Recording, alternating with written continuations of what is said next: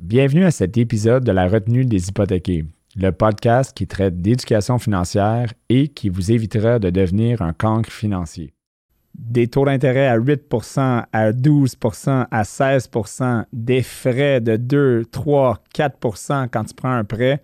Comment ça marche les prêts privés? Est-ce que c'est du Shylock? Est-ce que c'est legit? Aujourd'hui, on reçoit un expert, Patrick Lalonde de Pantor Finance. On se rejoint à la retenue.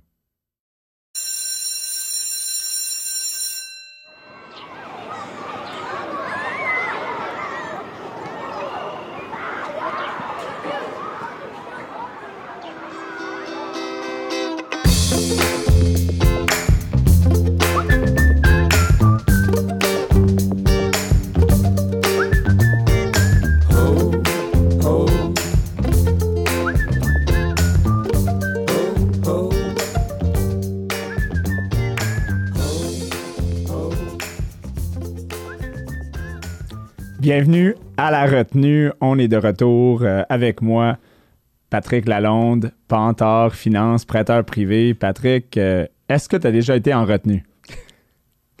Souvent, oui. Très souvent. Là, durant l'intro, moi, je suis en train de montrer euh, à Patrick où est-ce qu'ils sont les caméras. C'est sa première expérience. Puis là, il est, comme, il est en train de regarder la caméra directement. Tu peux me regarder? OK, cool. pas fait de télé non plus. Ben de retenue, mais où je regarde? Ben de retenue, pas assez de podcast. Pas exact. Ben correct. Je vais en regarder, mais des fois, si tu veux euh, parler à l'audience, tu peux regarder la caméra. Ben correct, mais écoute, euh, avant qu'on commence, euh, tu me disais que tu étais souvent retenu quand tu étais jeune. Euh, donc, euh, parle-moi de ça. Qu'est-ce qui est arrivé? Tu étais, euh, souvent en punition. Là. TDAH, ah, hyperactif. j'ai quelques professeurs, trois exactement, qui ont pris leur retraite quand moi j'ai quitté. Donc, primaire, c'était pas, pas reluisant, mais ma mère avait un, abonnement au bureau du directeur. Donc là, c'est bon que tu n'es pas étudiant aujourd'hui parce qu'il y a déjà une pénurie en enseignement. Tu aurais, enlevé trois effectifs. donc, tu es la première personne qui est venue à la retenue qui, qui a littéralement dit que j'ai mis trois professeurs ou trois enseignants à la retraite. Écoute, je pense que c'est un record. Euh, Félicitations. C'est pas le plus beau, en tout cas. Peut-être pas, mais c'est bien correct. Écoute, on est ici euh, pour parler un peu du marché, parler des finances. Euh, tu sais, la retenue, on est là pour parler de, l'éducation financière.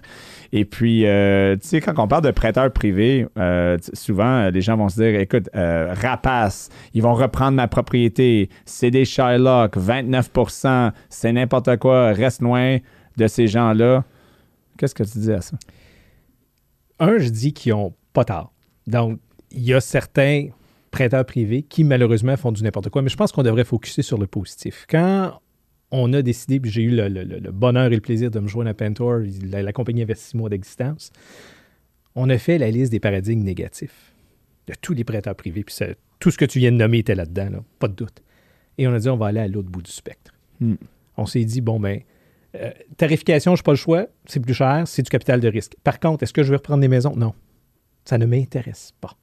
Ça ne nous intéresse pas. Le, le, modèle d'affaires, pardon, était plutôt basé depuis le jour 1 sur la sortie. Donc, qu'est-ce qu'on doit faire aujourd'hui en amont pour que ce client-là, toi, Ryan, comme courtier hypothécaire, tu puisses le prendre et le retourner soit vers un prêteur alternatif, même un prêteur standard? Hmm. Donc, non, c'est pas vrai que tous les prêteurs privés ne font pas ça. Malheureusement, quand il y en a un qui fait des choses comme celle-là, ben on passe tous dans le même euh, panier. Oui, exactement. Est-ce que c'est régi, euh, le, prêteur privé? Euh, est-ce que l'AMF régit les prêts privés au Québec? Parce que me semble que il y a beaucoup de clients et, moi, je reçois beaucoup de courriels. On reçoit beaucoup de courriels de, de, beaucoup de gens qui se disent prêteurs privés. En fait, même quand je vois des 5 à 7, j'entends souvent moi, je suis prêteur privé. Moi, je suis prêteur privé. Coudon, moi, je suis prêteur privé. Coudon, tout le monde est prêteur privé aujourd'hui c'est pourquoi il y a tellement une mauvaise réputation autour du domaine? Puis on va parler un peu après de, qu'est-ce que le domaine du prêtage privé peut faire de positif, puis comment que si tu es quelqu'un aujourd'hui qui entend mais un prêteur privé, qu'est-ce que ça peut faire pour moi? Ben, ils vont comprendre un peu plus. Mais avant, pourquoi qu'il y a tellement. C'est-tu parce qu'il y a beaucoup d'argent à faire en prêt privé?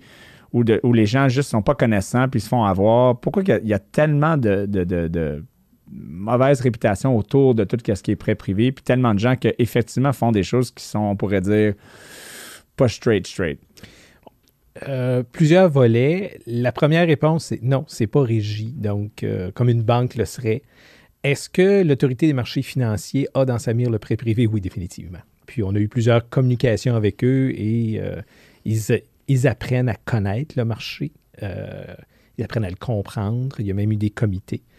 Euh, maintenant, pourquoi est-ce qu'il y a autant de prêteurs privés? Puis c'est vrai qu'il y en a beaucoup. Je reviens toujours en disant, ben, les prêteurs privés qui ont été accrédités auprès des cabinets de courtage hypothécaire sont les prêteurs privés avec qui un courtier devrait faire affaire. Toujours. Euh, celui que tu rencontres dans un 5 à 7, dans un party, qui dit Moi, je prête mon argent, ou on s'est mis une gang de chums ensemble pour prêter, tenez-vous loin. Tenez-vous loin. Pourquoi est-ce que ça a autant mauvaise réputation?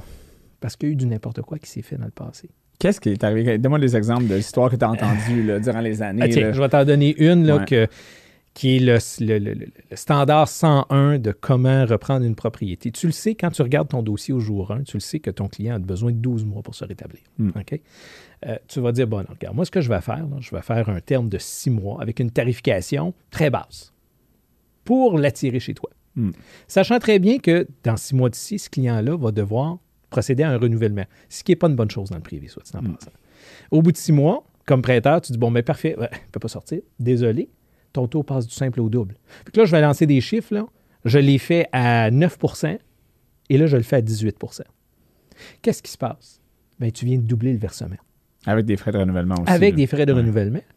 Mais en doublant, parce que c'est des intérêts seulement, comme tu sais, hmm. en doublant le versement, qu'est-ce qui arrive? Le client, d'un point de vue financier, étouffe. Puis de payer. Voilà. Hmm. Et tu reprends sa propriété. Hmm. Donc, euh, le land to own, pardon l'anglicisme, faut se tenir loin de ça. Hmm. Mais ça, c'est un exemple parmi tant d'autres. Oui, parce que leur but, souvent, c'est de reprendre la propriété. Voilà. Techniquement. Donc, voilà. donc une stratégie. Euh, parce que souvent, on s'entend que les clients peuvent faire affaire avec un courtier hypothécaire et on espère qu'un courtier hypothécaire qui connaît le marché va bien enligner le client. Mais il y a souvent des, clients qui vont y aller direct. Avec tout ce qui est Twitter, LinkedIn, les médias sociaux, il, y a des prêteurs individuels qui font de la pub comment que tes clients, mettons, ils nous écoutent en ce moment, ils nous regardent. Tu es un client, tu ne fais pas affaire avec un courtier hypothécaire. Comment tu peux décerner si le prêteur privé est bon ou pas bon? Ou est-ce que c'est juste mieux s'ils passent par un courtier hypothécaire? Puis s'ils font ça, sont-ils safe absolument? Exactement. Donc, moi, je reviens au paradigme de base. Un client devrait transiger via un courtier hypothécaire. La raison, c'est que le courtier est capable de faire la distinction parmi les bons prêteurs privés. Euh, et je reviens à ce que je disais tantôt. Il va regarder sur la liste de prêteurs privés qui sont accrédités auprès de son cabinet, hmm. puis il sait qu'il est bulletproof. Hmm. Tandis que tu prends une chance de. Puis on parle de façon de faire douteuse. L'autre chance que tu prends, c'est de fournir tes renseignements personnels à quelqu'un que tu ne connais pas du tout. Donc, en transigeant via un courtier, tu viens de sécuriser tous ces aspects-là de la transaction. Donc, c'est safe si tu passes par un courtier. Euh, mais est-ce que c'est vraiment safe? Est-ce que tous les courtiers, il y en a beaucoup là, au Québec, mettons à peu près 1000, un peu moins. Est-ce que ces 1000 courtiers-là peuvent vraiment dire qu'ils sont en mesure de, savoir quel prêteur privé est plus approprié? Parce que je te dirais, moi, je suis courtier hypothécaire, il y a des prêteurs privés qui sont accrédités, qui euh, sont, mettons, sont corrects, mais mettons, sont sur la ligne d'être inappropriés pour un client qu'est-ce que. C'est comment qu'un client qui, fait confiance à son courtier peut savoir si c'est la bonne décision? Euh, y a-t-il une manière, y a-t-il une liste, y a-t-il un Google Review? Euh, euh, euh c'est pour protéger le public parce qu'il y en a beaucoup qui, entendent parler. Moi, je peux utiliser un prêteur privé pour plein de raisons. Pas juste quand tu es dans la merde, on va parler de ces raisons après, mais mais c'est quoi, euh, euh, tu sais, c'est comment décerner comme t'es-tu bon, toi, t'es-tu pas bon? C'est vraiment comme, moi, moi, je le sais, je suis courtier hypothécaire, mais pour un client qui me connaît pas, comment qui sait que Ryan Lev va proposer le bon prêteur privé et est-ce que j'ai besoin d'un prêteur privé? C'est un autre excellent point, Ryan. Moi, je dirais, en tant que consommateur, en tant que client, il faut aussi poser des questions. Donc, tu fais affaire avec un courtier. La première question qu'on devrait poser, c'est quelle est la, la connais-tu la provenance des fonds de ton prêteur privé? Hmm. Ça, c'est une, chose importante. Pourquoi? Parce que tu veux pas, tu veux t'assurer que tu ne fais pas affaire avec euh, Joe Batitou qui blanchit de l'argent. Oui, OK. OK? Donc, ils proviennent de où ces fonds? Ah, c'est sa propre argent. OK, tu peux faire quelques recherches là-dessus. L'autre chose, c'est, parle-moi de ton privé. Il a fait combien de transactions? Puis ça se peut que tu n'aies pas de réponse, mais passe un coup de fil au privé. Quelqu'un m'appelle, il a fait combien de transactions? Je sais exactement combien on a fait. Hmm. Donc, et sur les transactions qu'il a faites, il en a repris combien de maisons? Puis il faut faire attention. S'il dit j'en ai jamais repris, J'ai fait 1000 transactions, j'en ai jamais repris. Il ment. Ben, c'est sûr. C'est ça, ça arrive. Là. On s'entend, là, on est dans du capital risque, comme tu as dit. On Voilà. est dans du risque. euh, ça- il, il va, avoir- il va arriver des situations que tu vas devoir reprendre la maison. Une banque le fait. Euh, les banques le font. Donc, euh, c'est comme dirait une banque, as-tu repris une maison? Non, on n'a jamais repris Voilà. une maison de notre vie. Ben, c'est sûr que c'est non. là. Il y a ces deux questions clés-là. Puis la troisième que j'ajouterais, c'est euh, est-ce qu'il y a de la syndicalisation de prêts? Et si oui, mais c'est, c'est qui qui apparaît sur l'acte de prêt? Hmm. C'est-tu les, les prêteurs ou c'est l'organisation en tant que telle? Il y, a de- il y a des façons de bien faire les choses s'il y a de la syndicalisation. Donc, ces trois questions clés-là devraient, à tout le moins, sans être en étant un, un profane, là, devraient nous conforter à transiger.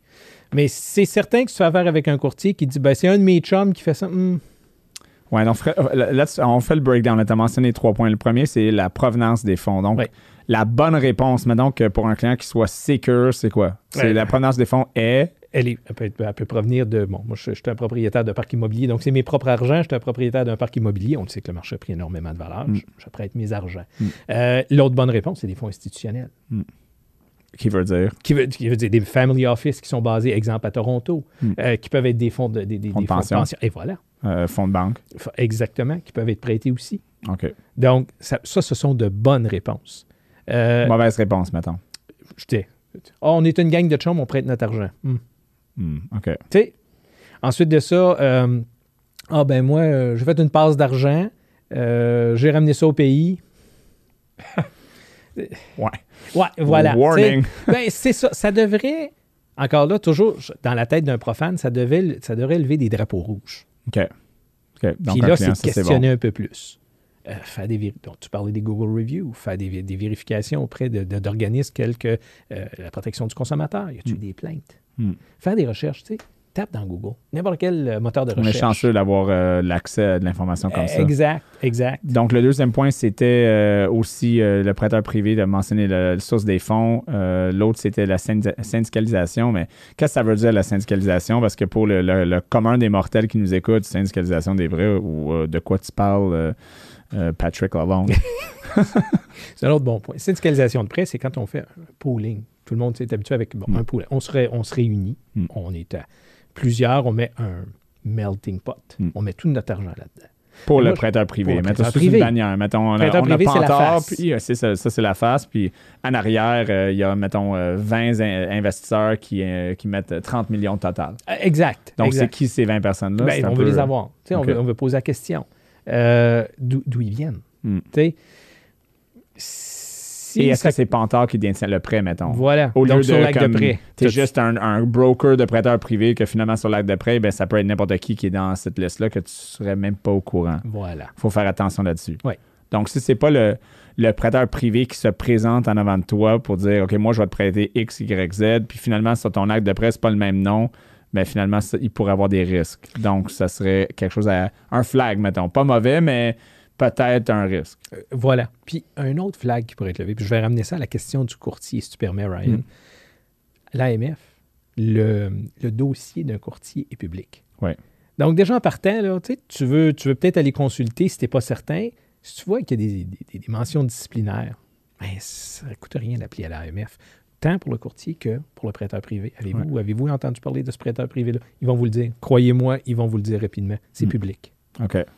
Donc, ça, c'est important. Donc, là, je suis un jeune euh, qui veut investir. euh, ben, je dis jeune. un- un- mettons une première expérience. Mais mettons jeune, parce que souvent, les premières expériences, ça arrive quand on est plus jeune. Et puis, moi, je veux investir, puis je vais à des groupes immobiliers, que ce soit, euh, que je nomme des noms, Imo Facile ou euh, euh, Imo, euh, Imo Spectaculaire. euh, insère nom de, de groupe immobilier parce que je veux investir dans l'immobilier. Et puis, je me fais dire, tu sais quoi, t'as pas de mise de fonds, le jeune, trouve-toi un prêteur privé qui va te donner toute la mise de fonds, puis tu pourras acheter. Ça, c'est, je sais pas combien de fois que j'entends ça dans les groupes immobiliers même, puis j'essaie de dire, mais ça, là, il, vous charge euh, 100, 200, 300 dollars par mois comme frais de- de- de- d'adhésion pour devenir partie de ce groupe-là. Il vous lance ça de même comme si c'était facile d'approcher un prêteur privé pour dire, ben, donne-moi 200 000 parce que je veux acheter un 8 logements premièrement, un, est-ce que ça se fait? Puis deux, est-ce que des prêteurs privés font ce genre de prêt? Bon, euh, c'est drôle parce que tu reçois des appels. Moi aussi, j'en reçois. Puis, c'est des gens, à ton point, qui sont totalement inexpérimentés. Je veux acheter, tu n'as jamais géré de locataire de ta vie, je vais acheter un 8 logements. Euh, Le 8 logements coûte 2 millions, je vais emprunter 2 millions. Donc, c'est assez difficile, c'est assez challengeant. Est-ce que certains prêteurs privés vont le faire? Je n'irai pas jusqu'à dire non parce que j'ai entendu toutes sortes de réponses en presque 10 ans de carrière dans le privé. Donc, est-ce qu'il y en a qui vont le faire? Il y en a certains qui vont le faire. Est-ce que ça va devenir des silent partners? Peut-être. Il y a quelque chose qu'on ne comprend pas en arrière de la transaction parce que on, Est-ce que tu l'as déjà vu, ça? Parce que moi, je l'entends, mais je ne l'ai jamais vu. je ne l'ai jamais vu. Pour jamais vu. C'est- C'est c'est comme un genre de unicorn dans l'immobilier, là, que les gens disent non, non, non, non. Il y a un investisseur qui m'a acheté l'immeuble. Je comprends pas. Donc, ton investisseur a tout mis euh, à un taux d'intérêt X, a pris tout le reste, puis toi, tu es juste propriétaire. Comme si C'est ça. que t'as rien mis dans le mix. Là. Euh, It's like, euh, c'est un miracle. Écoute, euh, on devrait tout appeler euh, ce numéro-là. C'est qui ton. euh, c'est qui le 1-800 euh, Finance-moi. Unicorn. Ouais, ouais, 1-800 Unicorn, exactement. non, mais c'est vrai. C'est, on essaie d'enlever les mythes où est-ce que les gens entendent ça puis pensent que, ben oui, c'est sûr, trouve-moi un investisseur, puis paye des milliers de dollars en formation. Puis finalement, le- en réalité, selon toi, c'est sûr, est-ce que le prêtage privé fait ce genre de gimmick? La réponse est Non. La réponse est non. Non. Ça n'existe pas. À part, toi, tu ça ça fait combien de temps que tu fais ça? Euh, 10 ans, tout presque. OK, 10 ans, puis moi, je suis là-dedans depuis 18 ans. Puis j'ai jamais vu. J'ai entendu ça à chaque année 40 fois. Puis j'ai jamais eu un exemple de quelqu'un qui pouvait me présenter un cas qu'un prêteur privé les avait donné soit la mise de fonds, soit financé 100% de l'achat. Jamais, pas une fois. Sur des milliers et des milliers de transactions. J'ai personnellement, on n'a jamais embarqué dans une transaction comme celle-là. Nos concurrents qu'on connaît qui sont sérieux n'embarquent pas dans des- des transactions comme celle-là. Pourquoi? Donc, euh, ben, tu as mentionné quelque chose tantôt, tu es en plein là. Je vais prendre 100% du risque. Il n'y a pas, on dit en anglais, there's no t'as la skin in the bâtisse, game. mais t'as la bâtisse. J'ai la bâtisse, mais j'ai pas Ouais. d'équité dedans. Effectivement. Explique l'équité. Explique comment ça. Oui, merci. Ça. Donc, l'équité, c'est la partie qui t'appartient dans la, la- la propriété. Prenons un exemple d'une maison qui vaut 200 000. Si tu mets 25 000 de mise de fonds, donc l'équité, la partie qui t'appartient, c'est le 25 000. Hmm. Donc, on reprend notre exemple du 8 logements. Tu as 2 millions, tu as zéro qui t'appartient. Donc, tu as zéro équité. C'est ça. Si tu donnes 2 millions à un client pour l'acheter avec 2 millions, ben lui, il n'a rien investi. Puis tu as 2 millions de prêts sur une valeur de 2 millions, il te reste rien. Rien. Donc, si tu reprends la bâtisse, ben tu perds de l'argent parce que ça coûte cher reprendre une bâtisse. Très. Tu veux pas faire ça. Si ça marche pas. euh, Donc, Et bref, je- ça n'existe pas. Ben, j'ai peine à croire. Est-ce que j'ai appris dans, ce- de- de- dans cette profession-là, dans ce, ce créneau-là, de, de toujours être très Jamais prudent. dire jamais. Exact, de regarder dans tous mes angles morts. Donc, peut-être Sasquatch existe, mais on, je l'ai juste jamais vu. là. Je- le gros, euh, le gros euh, poilu là, qui se promène dans les bois. Là. On ne va pas dire non parce qu'on peut pas le prouver absolument. Mais donc, donc, donc finalement, le Sasquatch de- de- du prêt privé, c'est vraiment prêter pour acheter un immeuble, un investissement euh, à 100% ou même juste pour la mise de fonds de quelqu'un qui ne peut pas injecter de l'argent lui-même. C'est en plein ça. Puis Ryan, je- là, je vais mettre mon chapeau de gestionnaire de risque 30 secondes. Quand on dit en anglais, there's no skin in the game, Hmm. si tu achètes quelque chose que tu n'as rien investi dedans, je parle de, de- de personnellement, si ça va pas bien, ton réflexe, c'est de dire, ben regarde, reprends-la, anyway, m'a rien coûté. C'est ça. Donc, pour moi, comme gestionnaire de risque, quand je regarde un dossier, je hmm, tu sais, Il n'y a pas de fusil, il n'y a pas de. Tu sais, j'ai pas de leverage, pantoute, pantoute. C'est ça, l'investisseur, le, le- le propriétaire, lui, euh, ben, j'ai rien mis dedans. J'ai, voilà. rien, à perdre, à part mon crédit, mais ça, je, peux le rebâtir après, mais je ne perds pas de l'argent réellement. Donc, euh, bon, OK, mais on a essayé, bye. C'est ça. C'est en plein ça. Donc, qu'est-ce que tu dirais au groupe qui. Parce que ça, c'est des stratégies qui sont proposées régulièrement. Ce que je dirais au groupe, c'est. eh, Comment je pourrais dire? Shut the fuck up. Ça serait peut-être un. Gentiment. Ben, Please be quiet. Ou faites attention aux recommandations que vous donnez. Je- juste être prudent. Tu sais, le, le principe de, de- de prudence, là, soyez prudent les conseils que vous donnez. Hmm. Euh, faisons une bonne transaction. Tu sais, alignez ces gens-là de la bonne façon. Parce qu'il y a Hmm. des belles opportunités. hein.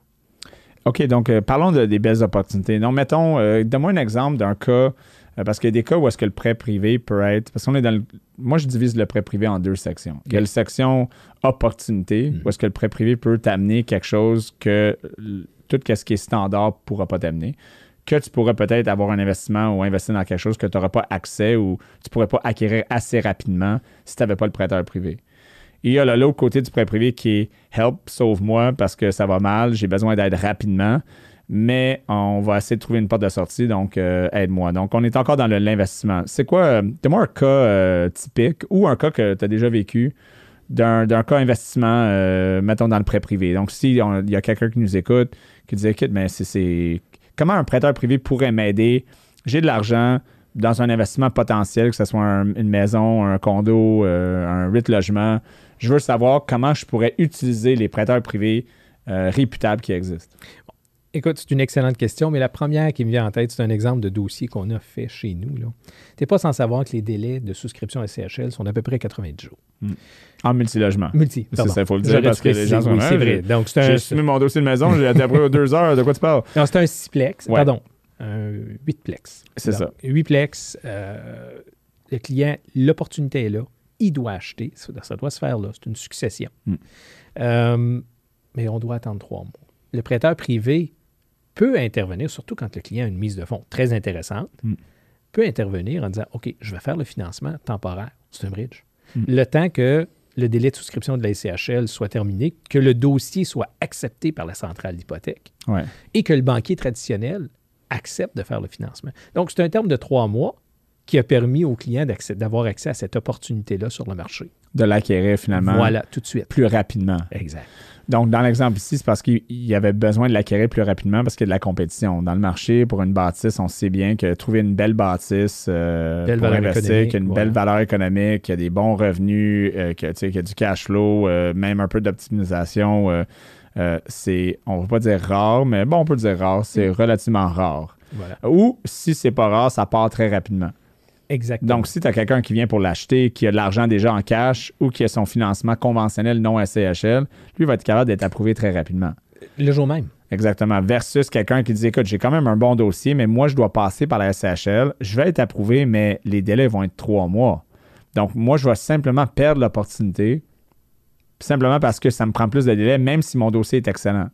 Donc, là, dans ce cas-là, le prêteur privé peut intervenir, ce- ce- cet investisseur-là peut venir vous voir pour dire Écoute, j'ai la mise de fonds, j'ai une belle bâtisse, j'ai besoin que tu me donnes le financement rapidement, mais je ne veux pas rester avec vous autres pour 9-10% pour longtemps. J'ai juste besoin de ça pour que je ne perds pas l'opportunité. Et donc, là, qu'est-ce que tu es en train de dire? C'est ce serait la place pour le, le- le prêteur privé qui serait en mesure d'aider le, le client. Voilà, tout à fait. Combien de mises de fonds que ça prend, mettons, pour que le prêteur privé. Parce que sinon, on parlait de la CHL, mais on parle de combien de mises de fonds, euh, mettons, dans un multilogement euh, que le client doit investir pour que le prêteur privé soit confortable? Multi- bon, dans un multilogement, ça peut être 35% Donc, Mhm. c'est au minimum 35 J'ai déjà vu des transactions où est-ce que le client avait aucune mise de fonds, mais il y avait un parc immobilier avec une tonne d'équité disponible. Mhm. Donc, au lieu d'utiliser de l'argent sonnant, une mise de fonds, Mhm. je peux utiliser ce qu'on appelle une collatérale. Donc, c'est une garantie tangible qui est prise sur une ou d'autres propriétés qui appartiennent à ce client-là, qui me permet d'aller à 100% de financement. C'est Voilà. si vraiment besoin il y a. Donc, il faut. Bref, dans le marché actuel, je pense qu'avec les taux d'intérêt qui augmentent, il faut think of the- out of the box. Il faut être vraiment créatif. Donc, ça, c'est quelque chose qu'un investisseur pourrait penser. Écoute, euh, OK, euh, donc, euh, tu sais, je peux pas sortir, j'ai pas mon argent, mais j'ai plein d'argent. Il faudrait que je refinance, que je sorte l'argent pour ma mise de fonds, que j'achète ma pro- prochaine propriété, que j'attende 80 jours pour avoir mon financement. Prêteur privé, j'ai rien à faire. Ils vont prendre une garantie. Je vais être financé immédiatement et pendant les trois mois après, ben, je vais faire ce que j'ai à faire pour me sortir. Voilà, Quand on parle de stratégie de sortie, ça, ça serait une stratégie de sortie. tout à fait. Mettons, tu n'as pas d'immeuble à revenus. Tu es juste quelqu'un qui est assis sur 400 000 euh, euh, Malheureusement, tu as eu, euh, mettons, tu as 25 ans, tes parents, euh, ont, ont- un, un parent décédé, tu as reçu de la, euh, une assurance, un 400-500 000 tu veux t'investir en immobilier, euh, tu recherches, tu recherches. Euh, comment un prêteur privé pourrait l'aider à cette personne-là? Pourquoi qu'il aurait besoin d'un prêteur privé, mettons? là? Je te dirais, la première question que les, que les banques vont poser si tu es un nouvel investisseur, c'est as-tu l'expérience de gestion de locataire? Mm. Ça, c'est une des, un des premiers critères. Si la réponse est non, on va dire commence avec un duplex. Mm. Mais si, puis on le sait, puis tu es mieux placé pour moi pour en parler, la rentabilité n'est pas toujours au rendez-vous avec un duplex. Non. Si cette personne-là va acqu- acquérir, disons, un 4plex ou un 5plex, là, le prêteur privé ne tiendra pas compte de, l'expérience de gestion de locataire, surtout si la mise de fonds est importante. Ce qui est important de comprendre, c'est qu'une institution financière traditionnelle va qualifier l'emprunteur, tandis qu'un prêteur privé va qualifier la bâtisse Mm. et la stratégie de sortie, donc en parallèle. Euh, Si la, bon, ma bâtisse est bonne, la mise de fonds est bonne, puis j'ai un, un bon sentiment par rapport à euh, l'individu qui est à l'autre bout, qui va emprunter, le prêteur privé va accepter de faire le financement. Donc, ça peut et être rapidement. rapidement. Tout à Voilà. fait. Donc, euh, il y a comme un espace, là, c'est pas pour tout le monde, mais on s'entend qu'il y a un segment du marché que ça serait approprié potentiellement d'utiliser un prêteur privé. Définitivement.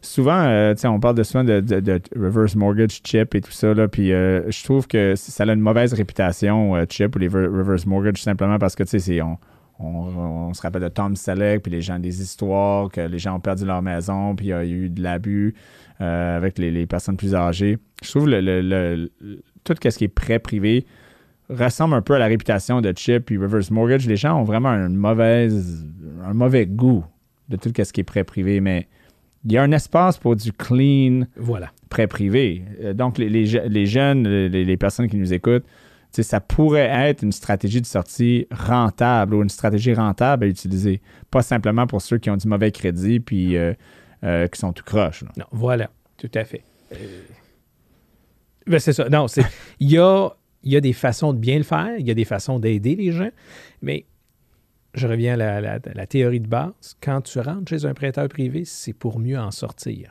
Hmm. Donc, on parlait tantôt, tu sais, différencier un bon prêt, pas un prêteur privé, mais un bon courtier, bien, commence à le questionner aussi sur comment tu vois ma sortie. Souvent, le client n'a aucune idée c'est quoi. Ouais. Puis, il y a certains courtiers, bon, toi, tu es expérimenté, Ryan, mais il y a certains courtiers qui sont pas à l'aise avec la sortie. C'est pas grave, demandez de l'aide. C'est nous, c'est notre rôle. Moi, dans les cinq premières minutes, je regarde un dossier, je suis en mesure de voir comment ce client-là peut sortir de chez nous.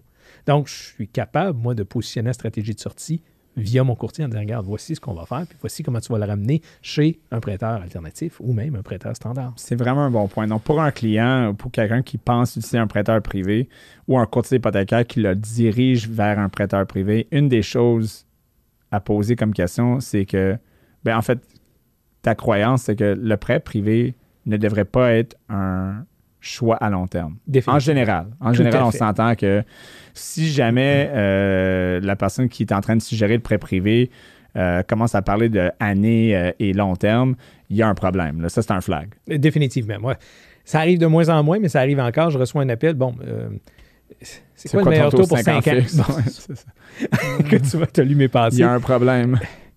Oubliez pas une chose. Dans le prêt privé, on ne paye que des intérêts. Hmm. Ça veut dire que ton capital ne diminue pas. Si tu es en variable aujourd'hui que tu as pris en mars, euh, en mars 2022, tu payes juste des intérêts aussi en passant. Ouais, bon point. Mais ça, c'est un autre point. Vas-y, continue.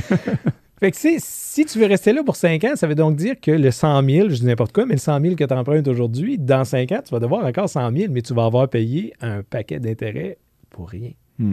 Donc, court terme, excellente stratégie, euh, levier à la limite. Long terme, hmm, c'est vraiment discutable comme décision d'affaires. Ça, je pense que c'est un bon takeaway. Donc, euh, si quelqu'un euh, tente de vous suggérer d'aller dans un prêt privé à long terme, euh, posez-vous des questions. Oui, définitivement. OK, donc allons-y de l'autre côté, du côté, du côté écoute, je suis dans le trouble pour plusieurs raisons. On peut, il y aurait des histoires, des, des centaines d'histoires, j'imagine, que tu as vues durant les années de, de raisons pourquoi les gens sont, se sont mis euh, par exprès ou pas par exprès dans la merde, on va dire ça de même. On peut sacrer, hein, on est dans un podcast, c'est le fun. J'adore Euh, ça. pas obligé, moi je vais le faire parce que ça me fait du bien. Je peux pas le faire à la maison avec un enfant de deux ans et demi, donc là, je me laisse, euh, je me laisse aller quand je suis ici. Donc, c'est quoi les scénarios du côté je suis dans le trouble, aidez-moi, que les prêteurs privés peuvent intervenir? Donne-moi comme deux, trois exemples de cas typiques que vous voyez. Un cas vraiment monsieur, madame, tout le monde, parce que c'est eux qui nous écoutent en ce moment, qui nous regardent. Ils veulent savoir, ben, moi, ça va pas bien en ce moment, les taux d'intérêt augmentent. Voici ma situation. Est-ce que c'est quoi la situation où est-ce qu'un prêteur privé serait approprié? C'est une excellente question, Ryan. Je te dirais, la première chose, nous, on appelle ça un life happen. Donc, on va faire juste un, pas en arrière. Euh, les gens qui nous écoutent, soyez pas mal à l'aise, soyez pas gênés, il n'y a pas de honte. On n'est pas en affaire pour un dossier par année. On en fait des centaines. Donc, la première chose, c'est ce qu'on voit, c'est un événement de la vie. Ça peut être une séparation, une maladie grave, euh, une perte d'emploi. On sait que c'est un peu plus rare là, ces jours-ci, une pénurie d'emploi, mais séparation, maladie grave, écoute, c'est c'est 57% des Québécois qui n'ont pas d'assurance euh, invalidité. Hmm. Donc, si tu n'en as pas avec ton employeur, ça se peut que si tu as à combattre une maladie comme un cancer, par exemple, pendant 12, 15, 18 mois, ça se peut que tu passes au travers de tes liquidités, tes épargnes, et ensuite de ça, que tu tombes sur du crédit pour être capable de faire ton épicerie. Hmm. Fait que ça, l'aspect honte, là, mettez ça de côté. Je vais, dire, je, je vais prendre ton point, un podcast, je peux le dire. Des pourris, là. Toi, comme courtier, t'en veux-tu? Non. Voilà. Ben moi, j'en veux pas non plus. Exact. Mais un client qui a toujours bien fait ce qu'il avait à faire, puis que ça y arrive, n'importe qui on va l'aider. Fait que prenons l'exemple typique d'une famille qui euh, s'est ramassée à surconsommer. Hmm. Parce qu'on le sait, on est dans une so- société de consommation. Ouais. Euh, Ah ouais? un peu. Euh, ça l'a, ça- ce phénomène-là a gonflé durant les, la pandémie. Oui, absolument. Et là, on se retrouve devant une situation où est-ce que j'y arrive plus. J'y arrive plus. Je suis plus capable de payer sur. Dans le fond, je suis rendu que je fais des avances sur ma carte de crédit A pour payer le paiement minimum sur ma carte de crédit B. Mm. Euh, ou je fais une avance sur ma marge de crédit. Tout est utilisé au maximum, donc topé en bon français. Mm. Euh, Qu'est-ce que je fais? Je- là, je commence à sauter. La dernière chose qui va sauter, c'est des versements hypothécaires, mais on est rendu là. Mm. Euh, tu peux plus, toi, comme courtier, tu regardes ce dossier-là, tu peux pas le mettre dans un prê- un prêteur alternatif. Non. Donc, c'est un prêteur privé. OK. Prêteur privé, si l'équité est là, ben, il y a une gymnastique à faire. Il faut faire un ménage dans toutes les dettes. Il faut faire une double souscription. Une souscription, c'est d'a- d'a- d'analyser le dossier. Je le fais selon mes critères de crédit, mais il faut, je pense, toujours assorti qu'est-ce que le prêteur alternatif ou même standard va exiger? Puis ça, j'en parle avec toi. Ouais. Donc, en termes de ratio d'endettement, par exemple, ben, un prêteur privé ne calculera pas, mais un autre prêteur va le, va le faire. Donc, moi, je dois m'assurer que son ratio d'endettement Va être correct après. voilà. Mm. Donc, est-ce qu'un bureau de crédit avec une cote de crédit très basse, donc disons un 450, est-ce que ça me fait peur? Non. Est-ce qu'un cote de crédit, un bureau de crédit avec une cote de crédit de 680 qui n'a pas de stratégie de sortie me fait peur? Bien plus qu'un cote de crédit à 480 avec puis une, cote de, une, une stratégie de sortie Mm. Bien élaborée. Ça, c'est important. Donc, si vous êtes dans, un, dans une position comme cette famille-là qui a, eu, a surconsommé, s'est mis sur sa- des dettes, euh, ont ramassé de la, de la dette, puis là, sont en train d'utiliser la dette pour couvrir de la dette, euh, et ils ont une maison où est-ce qu'il y a de l'équité qui a surtout euh, été aug- augmentée durant la pandémie. Les maisons ont augmenté, là, ça baisse un peu, mais disons entre 40 et 50% de valeur. Donc, si tu avais une maison qui valait 400 000 euh, pré-pandémie, là, elle vaut probablement 600 000 et plus après. Donc, tu as de la place, tu as de l'espace que- qui peut te sauver sur ta maison. Exactement. Donc, si tu as 50, 60, 70 000 de dettes personnelles, carte de crédit, souvent les gens vont se diriger tout de suite à la faillite ou euh, vont se diriger Non, tout de suite à, Raymond Chabot Grant Thornton ou, euh, ou d'autres euh, euh, euh, d'autres compagnies que tu entends à la radio de plus en plus. Euh, en passant, moi, le- une des signes qui dit que l'économie commence à ralentir, c'est quand tu entends de plus en plus à la Tellement. radio des annonces de syndics de faillite et de propositions. T'en entends pas. Durant la pandémie, euh, il y en avait très peu. Puis là, euh, miraculeusement, maintenant, et Boboy, Paul Arcand le matin, il y en a un à chaque 15 minutes. Donc, à, à suivre. Voilà. Mais le point étant que, OK, mais t'es pas obligé d'aller au syndic tout de suite, il y a des solutions. Prêteur privé pourrait faire quoi? Qu'est-ce que qu'est-ce que vous allez faire? Mettons, il y a déjà un prêt avec, euh, mettons, la TD ou la CBC déjà qui existe. Qu'est-ce que le prêteur privé va faire dans ce cas-ci? prêteur privé va, va procéder à un refinancement hypothécaire, c'est-à-dire on va repayer la, banque TD en premier rang, va euh, regarder le bureau de crédit, va s'organiser pour que toutes les dettes soient payées, c'est important. Mhm.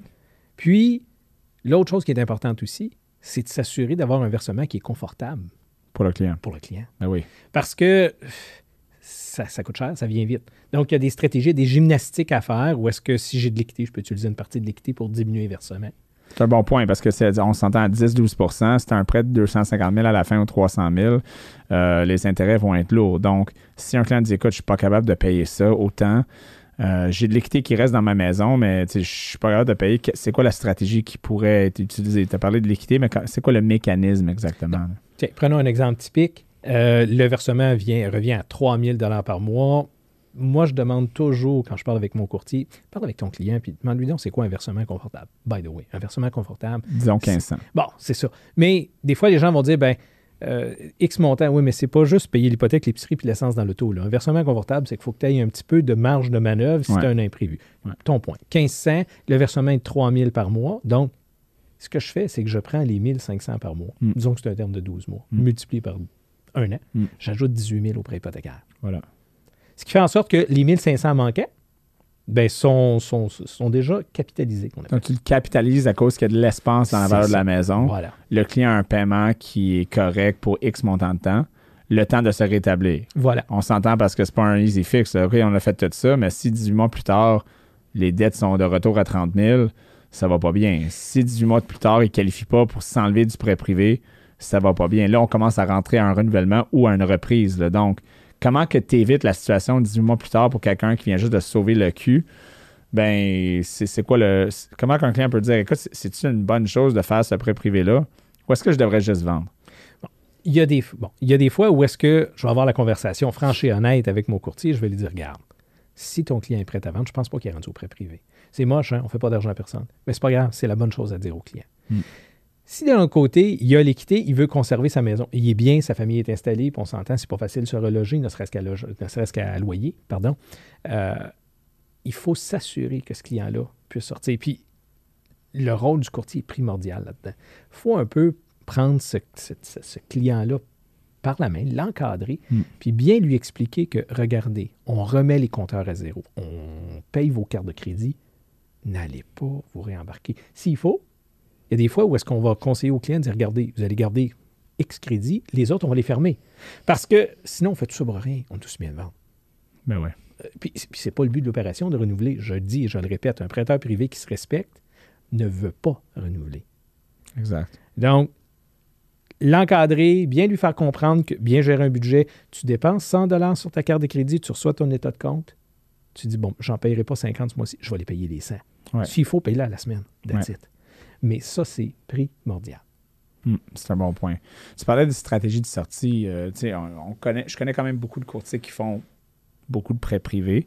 Personnellement, euh, comme tu le sais, j'en fais pas beaucoup. J'ai pas une clientèle qui est là-dedans beaucoup.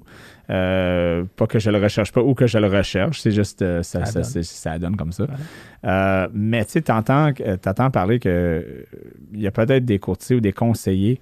Euh, parce qu'il y en a beaucoup sur le marché qui s'appellent des conseillers en finance. hein euh, qui conseille le client, puis finalement, euh, comment qu'un client peut savoir comment j'ai-tu vraiment une stratégie de sortie? Qu'est-ce qui, qu'est-ce qui pourrait l'aider pour savoir, mais là, je, je vais-tu être capable de sortir? Est-ce que c'est bon pour moi? Parce que les pauvres clients, ils n'ont ils ont pas de manière de vérifier ça. Ils font, il faut qu'ils fassent confiance. Donc, peut-être c'est une question de confiance. Comment tu vois ça? Et C'est un autre- une autre excellente question, euh, Ryan. Je te dirais, la première chose, là, walk the talk. Euh, un- puis je reviens toujours, je mets ça sur le, sur le, le dos du prêteur privé. Mm. S'il élabore la stratégie de sortie, il devrait être capable de la mettre par écrit. Je vais parler pour nous parce que c'est ce que je connais le mieux. Nous, c'est dans notre CRM, on la met, la stratégie de sortie. C'est une affaire de rien de faire un copier-coller Mm. puis de l'envoyer au courtier. Par contre, dans ma stratégie de sortie, le client a des devoirs à faire. Hey, J'ai parlé Parce que vous, vous vérifiez la stratégie de sortie. Ben, Est-ce que vous le vérifiez? Sûr. Dès sûr. le départ, là. Puis quand je parle avec un courtier qui est plus ou moins habitué, je vais dire oublie pas, fais tes suivis une fois de temps en temps. Appelle ton client au trimestre. Ça, coûte- ça, ça coûte rien, ça prend une minute de ton temps. Comment ça va? Voilà. T'es-tu on track? Exact. Ça, c'est super important. Puis, il y a, bon, il y a la responsabilité du prêteur, la responsabilité du courtier, puis la responsabilité de l'emprunteur aussi. Donc, c'est un- moi, je- quand, quand j'ai la chance, parce que des fois, les courtiers vont me demander d'intervenir, parler avec, l'emprunt- avec eux sur un appel conférence ou même une rencontre Zoom, Mm. je leur dis c'est un travail d'équipe. Mm. Il y a parfois certains dossiers où le crédit est entaché, on en a parlé déjà. Il faut faire affaire avec un intervenant externe qui va s'occuper de mettre à jour le bureau de crédit et de corriger. Mais si une fois que le prêt est déboursé, ces gens-là ne suivent pas le plan Mm. parce que on l'inclut dans notre financement. Si ça coûte 800 dollars, faire mettre le bureau de crédit à jour, c'est déjà écrit. On ne remet pas l'argent au client, c'est retenu chez le notaire. Ça, c'est un bon point, juste pour t'arrêter là-dessus. Il y a des compagnies, donc pour ceux qui écoutent, attends, j'ai besoin d'aide euh, pour rétablir mon crédit pour être sûr que tout se lave, parce que le bureau de crédit, c'est deux compagnies privées. On s'entend, je sais pas si c'est privé qui fait ça. Je pense que je pense. Il y a des, des actions, en- des actions, fait qu'on peut considérer ça comme public, mais je veux Ouais, dire, mais on s'entend, c'est pas pas gouvernemental, c'est ça que je veux dire. là. Donc, c'est c'est vraiment du privé slash public, euh, mais c'est des compagnies, euh, c'est des compagnies comme Google. Donc, euh, il y en a deux, TransUnion, Equifax, là, principalement, puis qui détiennent toutes ces informations-là, puis des fois, ne sont pas super efficaces à mettre ça à jour. Mm, mm, mm. Donc, c'est quoi, euh, as-tu une suggestion pour le public aujourd'hui de, mettons qu'ils n'ont pas nécessairement un prêt aujourd'hui, mais ils aimeraient savoir qui contacter pour aider. Ils sont prêts à payer un peu pour aider à rétablir leur crédit et à arranger ça. As-tu une suggestion d'une compagnie? Nous, on utilise, puis je vais la nommer, on utilise Consul Crédit. Euh, Juliette Saint-Pierre nous donne un, excellent service. Elle se spécialise dans ce créneau-là depuis les 12 dernières années. Donc, Consul Crédit. Consul Crédit. Euh, très, très bon service. Assez ce qu'elle fait. Elle a ses entrées, euh, elle fait ses suivis. C'est super important. La suivi, le suivi est la clé là-dedans. Hmm. Je veux dire, on peut avoir le willing, mais tu le disais tantôt, c'est pas facile de transiger avec ces organisations-là. Des fois, c'est long, c'est bureaucratique. Euh, c'est long. Il faut faire des suivis rigoureux. Puis, il faut demander au client qu'il sorte sa fiche de crédit par la suite pour s'assurer que les corrections ont été effectuées. Effectivement. Ouais, donc, euh, donc c'est bon. Les, clients pourraient contacter euh, cette compagnie-là pour. Et c'est la seule que vous faites affaire? Il y en a plusieurs? À ma connaissance, il y en a d'autres. Ouais. je ne dis pas que sont pas je les connais pas. Donc, Mais pour vous, Consul Crédit, c'est une bonne compagnie partout au Québec que les Québécois pourraient appeler pour aider à rétablir leur crédit. C'est un bon point. Donc là, on disait que, OK, donc là, le crédit va être rétabli tranquillement avec via Consul Crédit pour vous parce que vous êtes une compagnie de prêt privé réputable, vous voulez vous assurer de la stratégie de sortie. Puis c'est quoi la prochaine étape après? Là? Que, comment ça se déroule? Donc, je parlais des suivis, super important. Et pensez toujours, et là je vais te faire sourire, qu'au moment de la sortie, il y a des délais chez les autres prêteurs. Hmm. Donc, nous, en amont, six semaines avant l'échéance, il y a un courriel qui part automatiquement. C'est géré par notre CRM. Il y a un courriel qui, ben, à vrai dire, il y en a deux qui vont partir. Un pour Ryan, mon courtier, un autre pour Patrick, mon emprunteur. Tu dis Allô? Allô? Ça sent bien. Ton dossier, parce que c'est ton dossier en tant que courtier hypothécaire pour M. Patrick Lalonde, vient échéance le X date. Hmm. Donc ça, ça devrait être ton trigger pour dire, OK, parfait, je commence à travailler sur ma sortie. Mais il y a des fois que six semaines, c'est pas assez. Hmm. Donc, peut-être juste vous mettre une note au calendrier que trois mois d'avance, on commence à retravailler le dossier pour le sortir de chez le prêteur privé, pour s'assurer que le ou vers le, la date d'échéance, M. Patrick Lalonde soit retourné vers un autre prêteur qui soit alternatif ou standard, dépendamment de, la façon dont tu l'auras qualifié. Pas dont tu l'auras qualifié, mais dont il est qualifiable, pardon. Parfait. Donc, dans le, donc pour le sortir du prêt privé, l'alternative, ce serait le juste en dessous du prêt standard pour aider à. C'est comme un stepping stone. donc, euh, privé à alternatif à prêt standard après qu'on connaît les banques euh, standards. Donc, les clients vont, vont probablement faire les trois étapes Selon toi, est-ce que souvent ils vont de privé à standard ou souvent il y a une étape alternative? Ça dépend? C'est une bonne question. 20% des cas vont quitter de, privé à standard. Puis là, on parle vraiment de dossiers de crédit affecté. On ne parlera pas de dossiers d'investissement ou est-ce que ça, c'est 100% des cas. Là, ils vont sortir de chez nous. Fait que dossier de crédit qui a été affecté, 20% vont retourner vers un prêteur standard et 80% vont retourner vers un prêteur alternatif. Parfait. Il y a beaucoup de gens qui doivent l'impôt. Oui. Je trouve. Euh, ça, c'est euh, par expérience, euh, les travailleurs autonomes, même, même, les, même les employés salariés, je trouve de plus en plus, et je ne sais pas pourquoi, mais il y a de l'impôt qui est dû, puis ça semble être s'empirer, s'empirer, s'empirer. et souvent, ils sont surpris que lorsqu'ils viennent pour refinancer leur maison ou lorsqu'ils ah. viennent pour faire un refinancement pour un projet X, ils doivent 5, 10, 15, 20, 30 000, 50 000 en impôts. Surtout les travailleurs autonomes, souvent, on a des surprises en audit. Là, tu dois 70 000. Et qu'est-ce que je fais là? OK, ben, pas de problème. Ma maison, elle vaut 900 000. J'ai un 300 000 de, de prêt hypothécaire. Je vais juste refinancer ma maison, augmenter ça de 100 000. Vont à leur banque. Non, malheureusement, on ne peut pas vous toucher, vous, avez, vous devez de l'impôt. Là, je comprends pas. Euh, on va le payer avec le refinancement. C'est quoi votre problème? On, va juste refinancer, je vais le payer tout de suite, je ne devrais pas d'impôt. Non, il faut que tu le payes avant. Ouais, mais j'ai pas 70 000, c'est pour ça que je suis ici. Ben, ben, il faut que tu le payes avant, puis on va te refinancer après. Ouais, mais là, j'ai personne qui peut me prêter juste 70 000. À ce moment-là, je pense, un espace pour les prêteurs privés, c'est ces scénarios-là. Souvent, je pense que c'est un des cas que les gens sont surpris que, ah ouais, je peux, faut que j'aie un prêteur privé pour ça. Oui, puis c'est un autre bel exemple de trois mois. Hmm. Donc, c'est des, bons emprunteurs, des bons revenus, ils sont tout à fait bancables. Hmm. Mais pour l'instant, non. Une banque refuse de procéder à un refinancement et payer des impôts. Le prêteur privé, lui, peut procéder au refinancement, mettre les impôts à jour. On parle d'un terme de trois mois ici, le temps que les avis de cotisation reviennent à jour. Toi, comme courtier, ensuite de ça, tu, le représentes auprès du prêteur standard, puis il sort de chez nous. Voilà. Donc, simple, euh, un simple pont, comme tu dis. Voilà. Je vais chercher un 70 000, thank you, je paye mes impôts. Après ça, je refinance tout de suite avec ma banque, je repaye le prêt privé, puis euh, je m'en sors. Ça coûte un peu plus d'argent, mais c'est normal que si tu es dans l'ordre, ben ça coûte de l'argent. Oui, puis pense, pense- réfléchissons, là, ça coûte bien plus cher une hypothèque légale enregistrée par le ministère du Revenu du Québec. Effectivement. Donc, euh, et pas plus tard que ce matin, avant de venir ici, je regardais un dossier, euh, succession, euh, qui n'a pas été tout à fait réglé. Je sors les titres.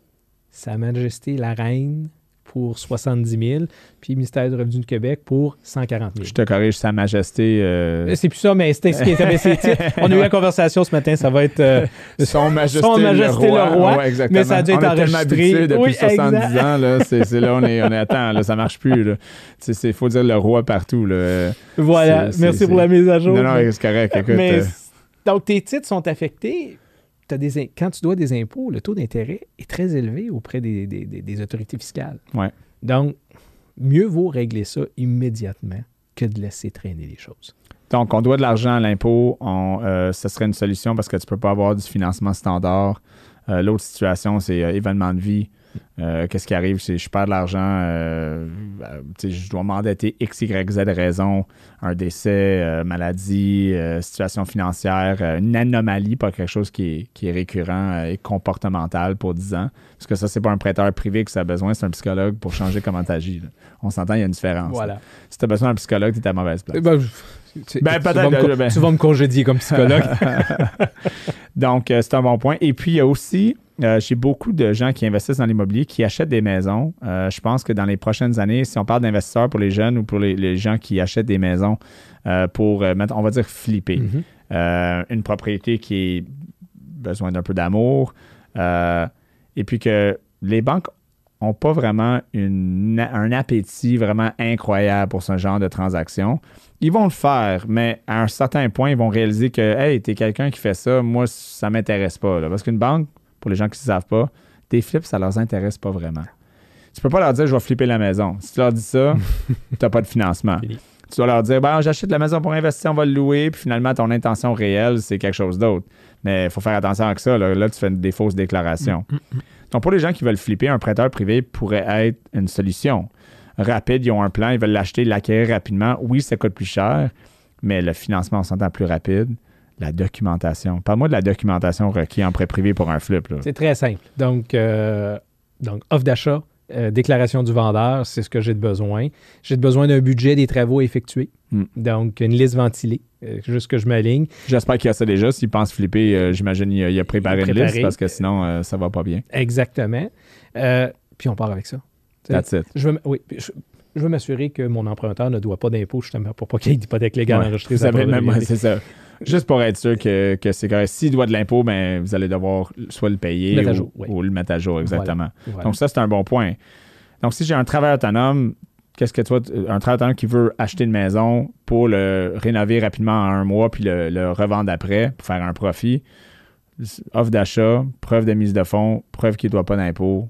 That's it, thank you. nice déclaration du vendeur qui est attachée à l'offre d'achat, parce que je veux m'assurer que, exemple, si c'est vendu sans garantie légale, qu'il n'y a pas de problème euh, majeur relié à la propriété. Donc, on parle de quatre documents, puis euh, quatre, cinq documents, c'est réglé. C'est tout. Juste pour aider les gens à comprendre, là, si tu étais très autonome, tu voulais financer ça normalement, ça prendrait deux rapports, deux années de rapport d'impôt au complet, deux, euh, les avis de cotisation au Québec fédéral et provincial, toutes les pages, trois à six mois de relevé bancaire pour démontrer la mise de fonds, le bureau de crédit qu'on va devoir tirer et analyser, le dossier monté, soumettre à la banque, ça prend une semaine, deux semaines, ça prend une évaluation aussi de la banque. Donc, on s'entend que si tu t'achètes d'acheter un flip rapidement et il y a un deal à faire, ben un prêteur privé serait une option intéressante. Oui, puis je me permets d'ajouter, puis je ne rentrerai pas dans la matière fiscalité parce que c'est pas mon champ de compétences. Par contre, si on regarde ça à haut niveau, dans le prêteur privé, on, on parle d'un investissement ici. Effectivement. tant les frais que les versements qui sont 100% intérêt, il y a une partie qui va être qui va avoir un impact fiscal, c'est-à-dire qui va être déductible d'impôt. Quelle partie, c'est là que je ne vais pas m'en aller parce que pour les raisons qu'on comprenait. Mais On dit toujours aux vient- clients consultez votre CA. Exactement. C'est le, plus, le meilleur conseil. Mais ça vient amoindrir le coût de- le coût d'emprunt.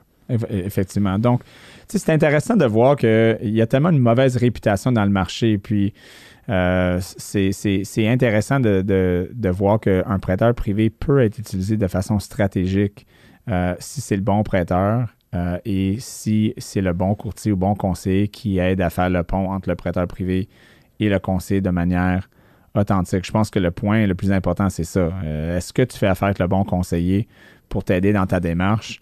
Puis si tu nous écoutes en ce moment, tu regardes, puis tu es dans une situation difficile, ben de t'assurer de choisir le bon conseiller et le bon prêteur privé en demandant des questions et en recherchant correctement avec qui tu fais affaire. Voilà. Qu'est-ce que tu penses de tout ça? Euh, Qu'est-ce que tu rajouterais? Je reviendrai, tu, tu précises le bon conseiller, puis je suis tellement d'accord avec ça. Choisissez un courtier qui a un permis de l'autorité émis par l'autorité des marchés financiers. Donc, un consultant, un conseiller qui dit que moi, je ne veux pas de règles. Hum. On s'en tient au bon courtier. On pose les bonnes questions parce que on rencontre notre courtier pour la, pre- la première fois, il nous parle de prêt privé. On pose des questions clés. Et si on n'est pas certain, on vérifie. On vérifie auprès des autorités, compé- autorités compétentes. On fait des recherches, euh, des Google Reviews, comme tu dis.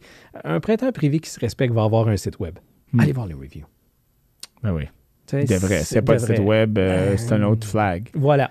Ça veut dire que t'en fais pas beaucoup si t'as pas de site web. C'est exactement. Donc, Hmm. euh, je reviens toujours au- à la protection des informations personnelles. Ne transmettez pas vos informations à n'importe qui. là. C'est Ouais, important. c'est vraiment important. Donc, pour, euh, écoute, pour terminer, juste pour rentrer un peu plus dans les détails pour les gens qui, qui écoutent, si je m'en vais vers un prêteur privé, je euh, on s'entend que je recherche une solution, pas un paiement. Voilà. On s'entend. là. Parce que si ça. tu veux le meilleur paiement, meilleur taux d'intérêt, euh, ben, tu es à mauvaise place. Ici, c'est une stratégie qu'on recherche. C'est un- une solution à un problème ou une opportunité que les voies standards ne t'apportent pas. Euh, donc, c'est pas le temps de commencer à dire écoute, mais moi, je veux avoir un taux d'intérêt à 2 là. Ça, il faut que tu regardes. C'est parce que je mentionne ça parce qu'au Québec, euh, je- puis j'en parle souvent à la retenue, il y a vraiment une mentalité, puis on essaie de détruire ça de nez pour un petit pain. Toujours, on regarde toujours qu'est-ce que je peux sauver au lieu de qu'est-ce que je peux faire. Puis il y a une nuance. Il y a vraiment une nuance. Tu peux juste sauver un certain montant. À un moment donné, là, tu sauves jusqu'à temps que tu as sauvé euh, le maximum, mais sauver ne va pas te rendre riche euh, ou va pas t'amener euh, du, du wealth qui, qui est important, selon moi. Donc, quand on regarde un prêteur privé, si on parle de- de- d'opportunité, c'est vraiment une solution qu'on regarde. C'est pas le. C'est pas le. Tu es d'accord avec ça? C'est pas le taux d'intérêt. Non, enti- c'est entièrement d'accord avec ça. puis J'ajouterais, c'est du court terme. Souvent, psychologiquement, les gens au Québec, quoi, tu pourrais en parler plus que moi, mais on, quel est le pourcentage des gens qui vont signer 5 ans? La grande majorité. Les gens, psychologiquement, arrivent, puis on leur dit un taux X, Y, Z dans le privé, puis eux, eux ils pensent même pas, mais là, ils sont là pour 5 ans. Mais non. Tu es là pour 3 mois, 6 mois, un an, gros, max, un an. Ouais. Donc, c'est un levier, c'est un stepping stone. C'est carrément ça.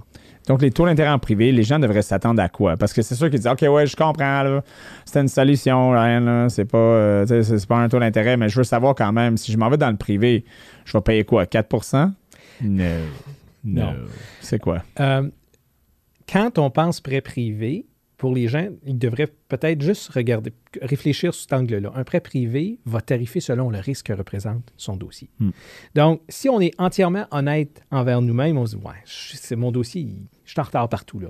On n'a pas besoin d'avoir des grandes connaissances dans le financement hypothécaire pour dire, je suis plus risqué, je suis en retard partout. Hmm. Donc, mon taux va être plus élevé.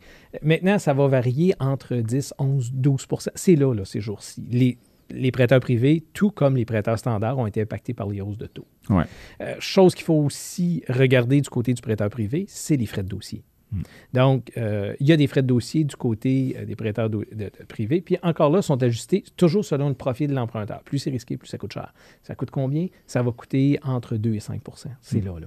De Euh, frais fixes, du de- montant du prêt. Du montant emprunté. Donc, ça, c'est 200 payable 000 une fois. de prêt, puis il y a 2 de frais. Ça, c'est 4 000 Voilà. plus le taux d'intérêt sur le total qui est, mettons, euh, 8 à 12 ou 10 à 12 14 selon le scénario, le terme, la, la- la durée, etc. Exactement. Donc, au Canada, j'ai réalisé ça. Il y, a- il y a beaucoup euh, euh, plus de prêteurs privés à l'extérieur du Québec qu'au Québec. Euh, donc, j'imagine que c'est à cause qu'au Québec, euh, la- ça, c'est une bonne chose, je pense, qu'il y, y a beaucoup plus de protection consommateur, beaucoup plus difficile de reprendre une maison. Donc, plus de risques un peu pour le prêteur, prêteur privé ici au Québec parce que c'est moins facile pour un prêteur privé de reprendre une propriété. Puis ça, c'est bon, ça protège le consommateur, mais ça a un effet sur le marché. Parce que dans l'Ouest canadien, puis je vais là souvent un mois par année, il y a des prêteurs privés qui prêtent, peut-être moins aujourd'hui parce que les taux ont monté, mais ça existait euh, il y a quelques mois à 6-7 Ouais. avec 1% de frais. Ça, c'est rare et presque inexistant au Québec. Euh, est-ce que tu peux commenter pourquoi? C'est quoi la raison que si je vis en Ontario, j'ai des prêts privés plus facilement, euh, pas plus facilement, mais à des taux d'intérêt plus bas, puis au Québec, ben, je me fais frapper avec un 3-4% plus cher? Une autre excellente question. Je pense qu'il y a deux, euh, deux volets à cette réponse-là. Un, le bassin de population. Donc, tu as moins d'habitants au Québec que tu en as, par exemple, en Ontario ou dans l'Ouest canadien. Donc, les capitaux coûtent plus cher au Québec. L'autre, tu as mis le doigt dessus. Euh, si on regarde le processus euh, légal de reprise d'une propriété, au Québec, c'est beaucoup plus pro-emprunteur. Donc, n'oubliez pas, on est régi par le Code civil, tandis mm. que dans le reste du Canada, c'est le common law.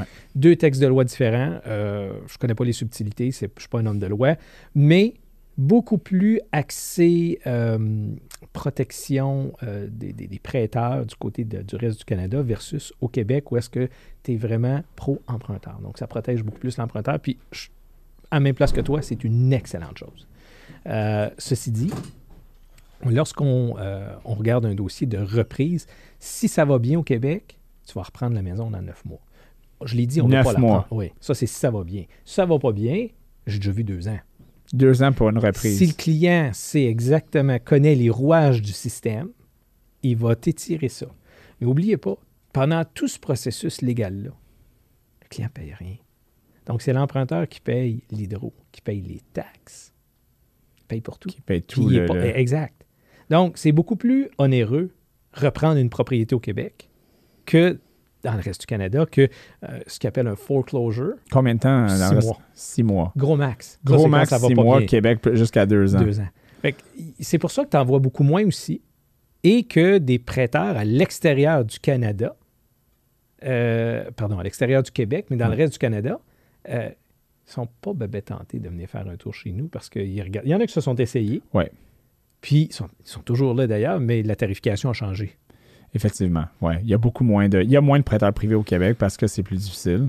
Puis euh, c'est un peu. Moi, je trouve ça réconfortant que peut-être ça coûte un peu plus cher, mais que à cause que c'est plus difficile, plus difficile pour reprendre la propriété, mais les clients ou les, consommateurs peuvent se sentir un peu moins stressés par le fait que, écoute, je vais-tu me faire avoir? Parce que si je suis dans l'Ouest canadien ou euh, dans une autre province, ben là, je vais m'arranger prêteur privé que, tu sais, euh, OK, je vais, je vais prendre un terme que, tu sais, dans six mois, on va pas être capable de payer, puis moi, je peux reprendre la propriété rapidement, me faire de l'argent, puis thank you, have a good day.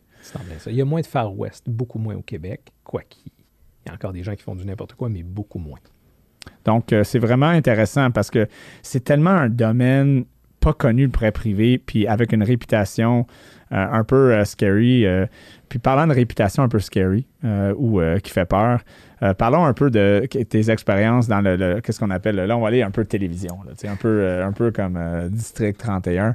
T'as-tu une histoire pour moi un peu de comme Shylock que t'as entendu, là, comme une histoire là, sans nommer le nom pour qu'on se fasse pas assassiner quand on part ça, je veux du studio, mais comme une histoire de, depuis 10 ans là, que quelqu'un qui s'avait fait ramasser dans un prêt, là, quelque chose qui était, qui t'a vu, t'as dit, tabarnak, c'est quoi cette affaire-là? On a le droit de sacrer. Ben, tu peux sacrer comme tu veux. Le dossier que je vais vous raconter, je n'ai pas dit tabaslac, j'ai dit tabarnak. Ah ouais? Non, vraiment. C'est arrivé cette année. Euh, on parlait de syndicalisation de prêts tantôt. Euh, j'ai vu ce dossier-là cette année. Bon, l'individu a fait affaire avec un prêteur privé qui, on ne le nommera pas, faisait de la syndicalisation de prêts. J'ai quatre individus, donc quatre prêteurs sur l'acte de prêt. Quatre différents prêteurs. Quatre différents. Des individus. Des individuels. Monsieur 1, 2, 3, 4 ou Madame 1, 2, 3, 4. Parfait. Euh, on s'entend, quand tu rentres chez un privé, on l'a dit tantôt, parce que lui, ça n'allait pas bien dans ses finances. Par contre, cet homme-là avait euh, remis ses compteurs à zéro, il avait bien géré ses choses, il est à jour partout. Ça fait déjà quelques mois, quatre mois si ma, mémoire m'est fidèle, qu'il paye client. le client. il est, avec son prêteur privé, il paye, tout va bien. Un vendredi, puis dans la vie, timing is everything. Hmm. Un vendredi, fin d'après-midi, ça sonne à sa porte. C'est un huissier qui est un, huissier, donc un officier de justice, qui te remet ce qu'on appelle un préavis d'exercice. C'est quoi le préavis? Un avis de 60 jours. Un avis de 60 jours. Ça, ça veut dire que si d'ici deux mois, tu n'as rien fait, il y a un jugement qui est en la faveur du, créancier, you're gone. you're gone. Si tu ne sais pas jouer les règles du jeu, tu es you're gone en neuf mois, mais sinon, bon, on en a parlé tantôt. Mais cet homme-là, tu sais, il essaye d'appeler son prêteur privé. Vendredi, il est rendu 5 heures, il ne répond pas le, prêteur privé, celui qui représente les investisseurs, a rappelé le lundi matin On s'entend, c'est un délai qui est normal, ça, ça fin de semaine. Sauf que pour le pauvre individu là, qui a reçu le préavis d'exercice, la fin de semaine a été longue, puis pas à peu près. C'est ça, lui, il pense qu'il passe à la maison. C'est ça. Puis il comprend pas pourquoi. Voilà. Exact. Il comprend absolument pas pourquoi. Ouais. Fast forward, on est rendu au lundi. Prêteur privé, c'est pas son argent, c'est des gens qui connaissent qui sont là-dessus. Il dit Écoute, je vais faire des téléphones, je vais te revenir. Un des individus qui figurait sur l'acte de prêt mariait sa fille. Il y avait 54 000 dans le deal. Lui avait besoin de son argent. OK. Il a rappelé le prêt. Mais tu n'as pas de besoin d'aviser trois autres. Fait que ce qu'il a fait, lui, il a contacté son, son avocat, ou son notaire.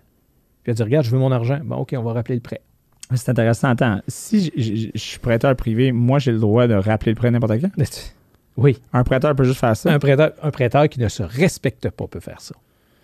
Légalement. Légal, c'est tout à fait légal. Comme, mettons, est-ce qu'une banque pourrait faire ça? Non. Non, parce que c'est régi. C'est régi. Il y a des, des comme, on disait tantôt, les prêteurs privés ne sont pas régis. Voilà. Donc, techniquement, si tu fais, euh, affaire avec un prêteur privé qui n'a pas de, qui a pas, un- pas de, mettons, un, un moral compass, on peut dire ça de Mhm. même, un compas moral, ça, se dit- ça- Oh, ça se dit, à ouais. Euh, ben là, tu pourrais te retrouver dans la merde. Ouais, puis, puis c'est ce Donc, lui, euh, il avait besoin de son fonds parce que 50 000 piastres sur je ne sais pas combien, là, minoritaire à l'intérieur de, de, syndicalisation. Puis euh, zip, Zip. je veux mon argent, t'as 60 jours, ma fille se marie, too bad, suck it. Puis il n'y a même pas de raison à donner, c'est parce qu'on l'a appris, parce que le- l'emprunteur a questionné. Je l'ai fait, le dossier, Ryan. Tu sais, si ce dossier m'a été présenté, je l'ai fait, mais c'est où ce qui est vraiment moche pour le client? Un, on est toute une gang de pourris. C'est normal, ils nous voient tous pareil. Fait que s'il n'a pas questionné après la première fois, croyez-moi, je suis passé par le tordeur, on Ben a ouais, été ben questionné, ben ouais. puis c'est tout à fait normal. J'ai aucun problème avec ça. Mais ce qui est poche, c'est que cet emprunteur-là s'est retrouvé à repayer des frais. Parce qu'il rentre chez nous. Je, veux bien, là, mais moi, il faut que je les paye, mes barres de faux. Ben ouais, frais, les intérêts. S'il avait choisi le bon prêteur privé la première fois, Ça- Une chose comme celle-là ne serait pas arrivée. Hmm. Donc, tu me demandes mon exemple le plus euh, c'est une bonne. fucké que j'ai eu. là. C'est vraiment ça, Ryan. Tu sais, Je peux pas concevoir qu'on puisse traiter quelqu'un comme ça. Si le client ne paye pas, il y a des voies légales à utiliser, j'ai aucun problème. Hmm. Mais quand un client paye bien et qu'il veut s'en sortir, c'est pas une façon de le traiter. Donc, pour un client, pour un consommateur, prenez le temps de vérifier votre conseiller. Oui. Prenez le temps de vérifier votre prêteur privé s'il est nécessaire. Et s'il est nécessaire, comprenez pourquoi vous avez besoin d'un prêteur privé. C'est-tu vraiment nécessaire? Si oui, OK, parfait. Allons-y. Euh, et puis, euh, de, de- de se rappeler que pas tous les prêteurs privés agissent de la même manière. Puis que ça peut être vraiment une solution intéressante euh, et utile selon la situation. C'est clair. Patrick, merci pour avoir fait le tour à la retenue. J'espère que c'était bien. C'est la plus belle retenue que j'ai eue de ma vie. Vraiment, ça a été vraiment le fun. Excellent. Donc, euh, j'espère te, te revoir. Puis, euh, c'est Pantor Finance, euh, Oui. un excellent, vraiment une belle réputation. C'est les frères Garley, donc Peter et Joseph. Oui. Et puis, on a aussi mention- mentionné Consul, Crédit, Consul Crédit pour ceux qui veulent euh, refaire leur crédit, très important. euh, euh, pour qui ont besoin d'aide ou conseil. Donc, euh, encore une fois, merci beaucoup. Merci à toi. Au plaisir. Merci. Salut.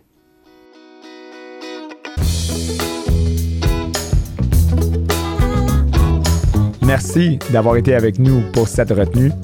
Je vous invite à nous suivre sur Facebook, Instagram, YouTube et les principales plateformes de podcasting Spotify, Apple Podcast, Google Podcast. Et si vous connaissez un cancre financier, dites-lui de s'abonner à ce podcast. On se rejoint à la prochaine retenue.